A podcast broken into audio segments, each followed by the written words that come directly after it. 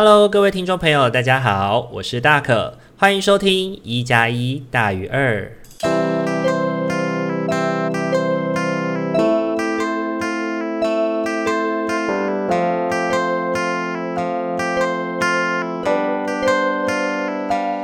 Hello，各位听众朋友，大家晚安。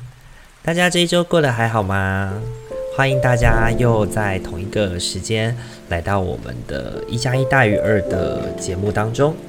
那这个礼拜呢，呃，对于大可来说还算不错，对，因为上个礼拜天，也就是在上一集上的时候的那一天，其实大可去见证了一个很重要的朋友，同时我在想，应该也是我在目前为止最喜欢的一个人，呃。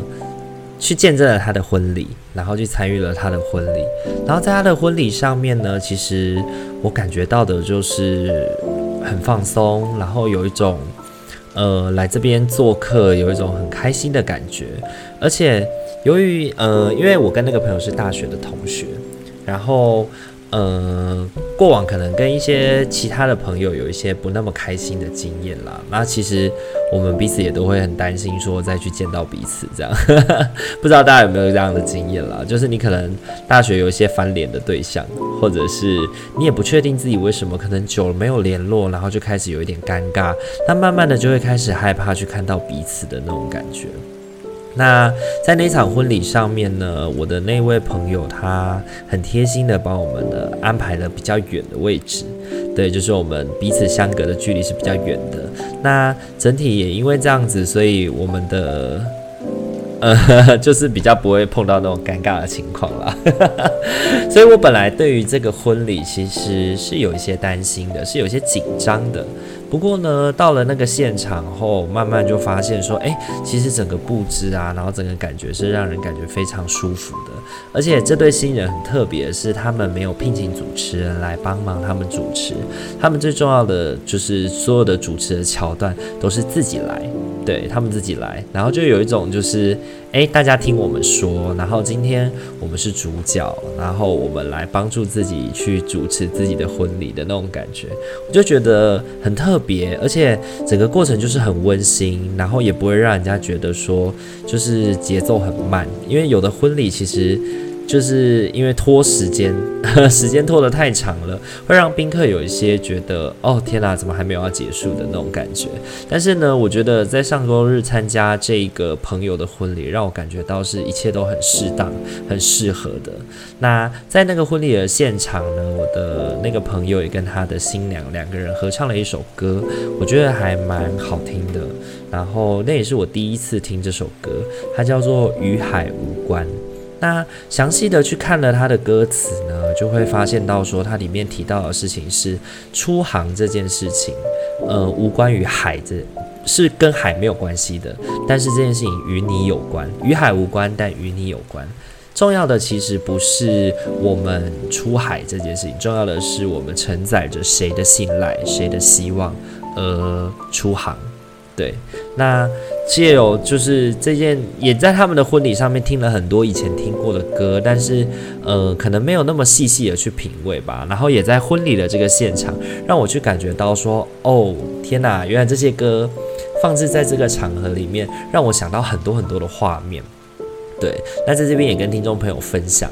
就是呃，它里面分享的有两首歌，我觉得特别的想要跟大家分享的，就是其中一个是旺福的歌，旺福的歌叫做《等待雨散》，等待雨散。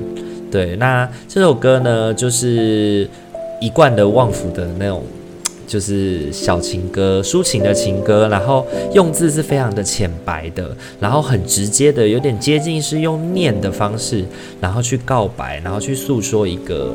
对一个人的想法，然后对一个人的情爱，那我就觉得那种朴实的感觉是很开心的。那另外一首歌呢，是叫做《永无岛》，对，是安妮朵拉的歌。那这首《永无岛》呢，它谈到的事情是，如果一个世，如果这个世界上有一个地方，在那里永远都不会变老，发给你一张邀请函，你会去吗？对。那你去为什么呢？那你不去是不是因为在这里有你所爱的人、所爱的事情？你要在这边跟他们一起慢慢变老。然后那时候我一边看着《永舞蹈》的 MV，然后默默就掉下了眼泪。对，因为我觉得，如果这世界上真的有一个人能够跟你一起携手共度一生，然后想着是，嗯，愿意为了你不论贫富贵贱，放下一切，只愿意为了跟你一起到老，那应该也是一个蛮让人觉得幸福的事情吧？对，不知道听众朋友怎么想？OK，好，那。开心的事情其实不止这一件。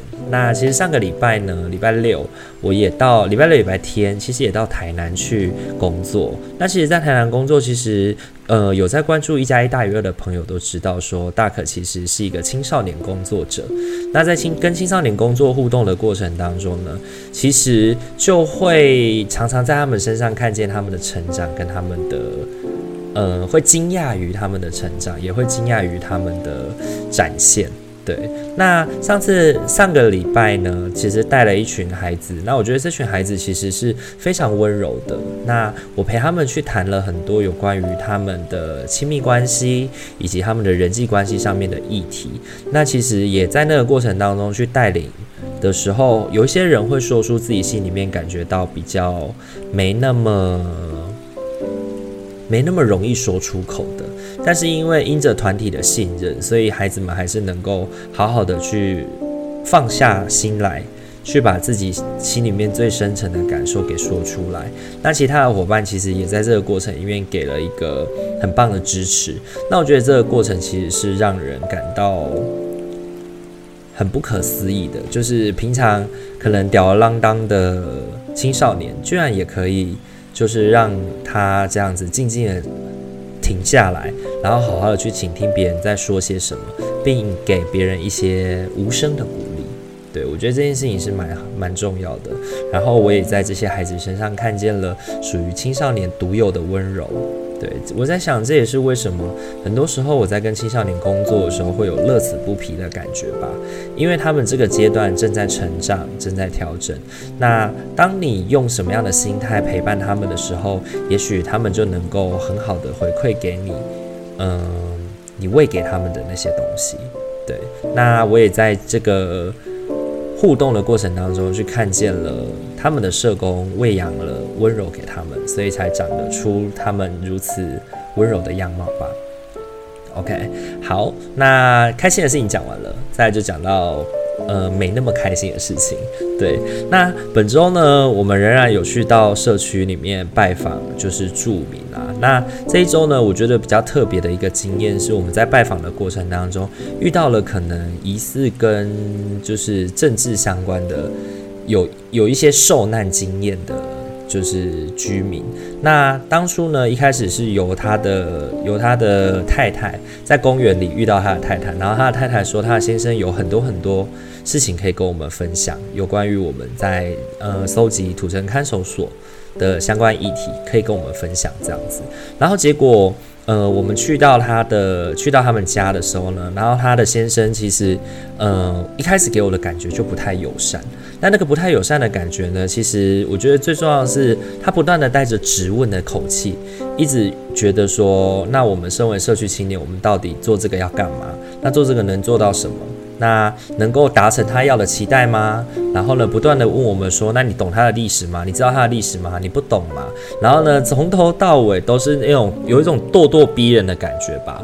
然后整个过程里面，他从头到尾也没有提到他自己对于这些事情他的感觉或他的经验、他的过去。那我觉得那样子的互动其实是很粗糙的。那其实我觉得那个过程。慢慢的就变成是有点像是被他发泄的现场。那我觉得，呃，立即在这个点上面让我觉得说，诶，我们可能没有办法好像平心静气的去让对方的理解我们的感觉，以及我们为什么要做这件事情。那当然，在那个现场，我们也有好好的去跟他对方解释了，我们能够，我们为什么想做这件事情。那为什么我们没有办法回应的是，就是如果假设你要。看守所搬走好了，那你可能得要去跟政府单位说，因为我们只是社区的青年，我们可能做不到这件事情。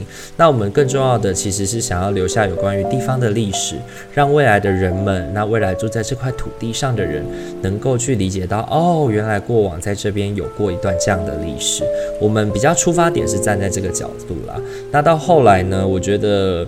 呃，那个互动的过程里面，还是让我感觉到非常的针对以及不舒服，所以最后我们就有一点点不欢而散。对，我就赶快站起身来，然后感谢他，然后赶快就走了。对，那一开始带我们去的那个阿姨也感到非常的抱歉，这样子。那我是觉得说。后来在反省这件事情啦，也去想到说，没错，可能某些议题对于有些人来说是中性的，但是对于有一些人来说，可能就是一些很负面的经验，很负面，不想要多谈的经验。那当你不小心去戳到了他那个逆鳞的时候，其实他很容易就会蹦。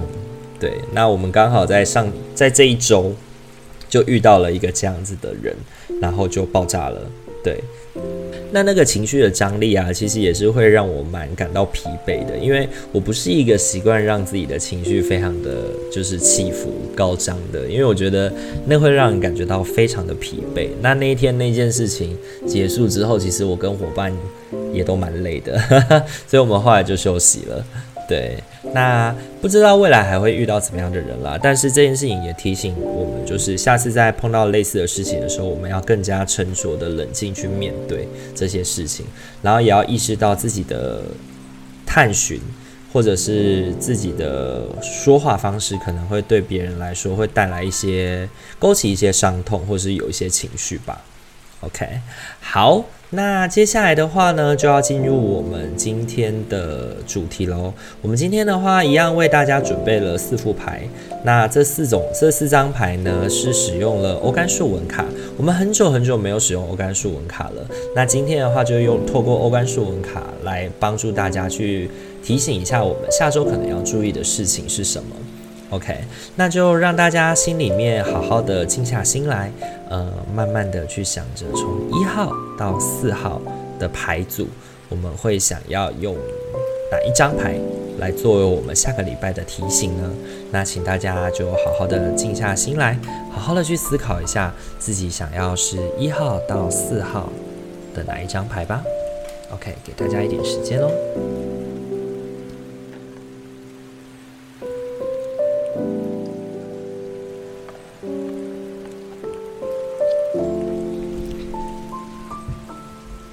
好，那我们要准备开始来解答喽。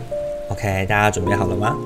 好，首先的话是一号牌的伙伴，一号牌的伙伴，你抽到的是华树，华树的正位。OK，华树呢，它是欧甘树文字当中的第一个字，那可能是因为它是最早开始发芽的树种，即便是在寒冬之中呢，也能开始生长，所以有些地区呢称它是森林之母。OK，那传说中呢，白桦树呢是巫师扫帚的主要材料，那它能够去将居家啊或是祭坛上面的不洁能量清扫出去，所以呢，它被视为是能够清扫成就能量的效果，还有这样的效果。那德鲁伊呢认为，因为桦树它是会脱皮的，OK，它会一层一层的脱皮。那其实德鲁伊认为这样子的树种呢，非常适合用来施展回春跟美容的魔法。如果你抽到这张牌呢，其实象征的就是，呃，你会一层一层的褪去那个过去的自己，所以它象征的其实跟喜悦、跟期待新生的能量即将要到来有关哦。那就你会像是白桦树一样，去褪去过往那些旧有的旧衣，重获新生。对，那抽到白桦树呢？抽到桦树的伙伴呢？其实也要回应你的事情是，象征的是你下一周可能会有一些生命上的重要突破哦。对，可能跟过去一段时间我们的辛苦终将有所结果会有关系。期待如果能够看见光芒的话，那你就勇敢起起身去追寻吧。对，可能在上个礼拜或上上礼拜当中，你在抽牌的过程当中有提到一些辛苦的事情。那这一周呢，可能开始会看见曙光，然后可以看开始看见一些调整的机会跟改变的机会，或者是呢，我们经过这一两周的韬光养晦，然后帮助自己去蜕变自己内在更好的自己。对，那我觉得华硕这件事情呢，它其实蛮象征的是我们内在自我的转变。对，我们有没有，我们有没有就是能够让自己去看见那个自己已经准备好了的感觉，然后去看见那个光芒的话，就勇敢起身去追寻吧。我觉得这是华硕要告诉我们一个很重要的过程。OK，好，那这就是否一号牌的伙伴哦。一号牌的伙伴抽到的是华硕，华硕的正位。OK，再来的话，我们就轮到二号牌的伙伴喽。二号牌的伙伴的话，你抽到的是山楂。OK，山楂呢，它是一个蔷薇科的苹果亚科。OK，它是一种乔呃落叶乔木，那非常喜欢阳光，主要分布的是在温带的地区。它是一种适应非常良好，然后具有防洪效果的一种树。那呃，可能有一些伙伴有看过那种山楂果，山楂果是那种红红的小小的那种食食物。那它们呢，呃，因为山楂它本身它的有具有棘刺。它就有棘刺，所以它也可以保护那种弱小的动物。它在生物上面会保护，在自然上面会保护一些弱小的动物，来避免被猛兽欺负这样子。所以呢，因为它充满了棘刺，所以在魔法力量当中呢，它也象征的是绝对的保护力量哦。那它能够去保护那种心灵弱小的人，来去对抗邪恶。那德鲁伊也是，呃，也认为呢，它象征着能够让我们去勇敢面对恐惧的特质。所以，如果你觉得自己的内在是比较安安全感不够的，或者是觉得自己是比较弱小的，自己是比较没有能量、比较害怕的，也可以试着去呼唤山楂的帮助哦。对，就是心里面想着山楂的形象，然后呢，呼唤山楂帮助自己，能够壮大自己的力量。那山楂这张牌的出现呢，往往提醒的是我们前路将会有一些阻碍。对，棘刺代表是阻碍嘛，但是这些阻碍呢，不是为了要让你恐惧的，他们是为了要让你借此去学习，并且磨练，让你可以通过这些考验，因此而变得更加强壮。所以呢，当你抽到山楂的正位的时候，其实象征的是你的生命能量正在提升。当你遇到困境的时候，不妨就提起你的自信跟力量来，勇于接受挑战吧。所以呢，下周抽到山楂的伙伴呢，二号牌山楂的伙伴呢，我觉得你可能会真的遇到一些让你自己觉得不太舒服的挑战。然后那个不太舒服的挑战，可能会我觉得源自于是，呃，我们的工作或我们的生活，它本身就会出现一些让我们觉得没那么。方便没那么舒服的事情，可是我也觉得说，就是因为这些事情的诞生，才会让我们不断的刺激自己去调整跟改变，然后让自己变得越来越好吧。那我觉得，既然你抽到的是山楂，那山楂其实也象征的是给你点燃你内心的力量、内心的火花。对，那我觉得那个点燃内心的火花，你不妨就把它当做是给你一个鼓励喽，就是当你需要勇敢的时候，呼唤山楂来让自己变得更加勇敢。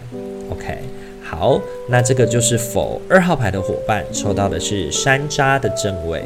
OK，再来的话是否三号牌的伙伴喽？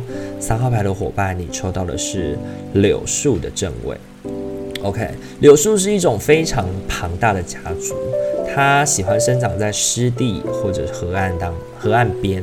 那它是一种生命力非常旺盛，而且繁殖力很快速的。只要是一种适合的环境，它就能够去繁衍哦。那柳树它很特别哦，它是具有清理河道污染的特殊作用的。那也因为它这个清理河道的过程，所以它被德鲁伊认为它是一种洁净污染的作用。OK，那同时呢，它在魔法传说当中呢，也象征着是能够跟异世界相通的神树。那因为柳树呢，它具有就是带来就是死亡的力量。那那个所谓的死亡力量有点像百度吧，就是那个蒲柳这样子飞摇摇来摇去，有点像把人摆渡从呃人世间摆渡到异世界去。对，那同时呢，清水的柳树呢，被视为具有洗涤灵魂的作用，它能够净化我们的灵魂，忘却烦恼，并且让我们脱胎换骨。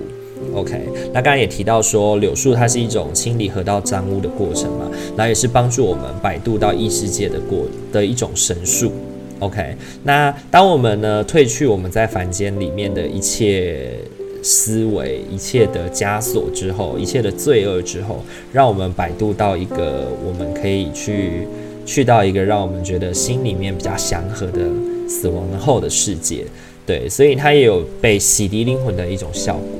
所以呢，当这张画出现的时候，其实它象征的是我们需要去做自我的进化哦，或者是寻求那些过往的协助，去思考到过往的自己怎么去帮助自己的，连接到自己或者是家族。或者是呃，你身边根深蒂固的关系是怎么一起来面对困难这件事情，可以帮助你去协助自己度过困难。那当你抽到柳树正位的时候呢，像就是要你去跟自己的状态连接了。那注意这些过程，并且把握困难当中的一点微小的机会，能够帮助自己透过这个小机会去翻转困境，不要放弃哦，因为你是柳树。对，你有旺盛的精力，能够让自己翻转困境，还记得吗？柳树是非常能够繁衍的一种树种。OK，所以呢，记得抓住那个洗涤自己的、净化自己的心灵，然后去想想过往自己怎么面对这些困难的，然后让自己能够去抓住那些小小的机会去翻转困境。那下个礼拜应该会是过得不错的。OK，好，这个是否三号牌的伙伴，你抽到是柳树正位。OK。再来呢，是否四号牌的伙伴？四号牌的伙伴呢，你抽到的是赤阳。赤阳跟樺树呢一样，它们常常选择在水边比较荒芜的贫瘠的地区生长。那因为它们的根部能够跟固氮的细菌去共生。所以呢，它们会形成一种根瘤，并且持续的释放氮元素。那这些氮元素可以让土壤变得更加肥沃，来去吸引其他的植物来进驻。所以呢，它是有一种先驱者的感觉，有一种植物的先驱者的样貌。那在魔法的世界当中呢，赤阳呢也总是跟水的力量连接哦。那它会守在人界跟异世界之间的交界之处。那所以呢，当你在森林里面迷路了，然后你可能它那个象征的样子就是一个红色戴着帽兜的女人。OK，所以当你在森林里面迷路的时候，你看到一个戴着红色帽兜的女人，她要来为你引路的话，象征就是赤阳精灵在带领我们的路哦。OK，那凯尔特人呢，喜欢把赤阳来作为是桥梁的基地，是因为呢，它是守候在人界跟异界之间的交界之处的一种树。OK，所以呢，它可以帮我们去摆渡、传递我们的讯息，也保也保证我们能够走向一个正确的道路。OK，那通常抽到赤阳这张牌呢，象征的是我们需要赤阳的保护跟帮助。那当你陷入困境的时候呢，呃，其实赤阳它是一种具有很大的保护力量的。呃，一张牌，它可以帮助我们确定我们的方向正确嘛。那当你陷入困境的时候呢，不妨去多多看看自己身边拥有的资源，因为正位的赤阳呢，代表的是其实我们拥有很多的资源，能够帮助我们去度过困难。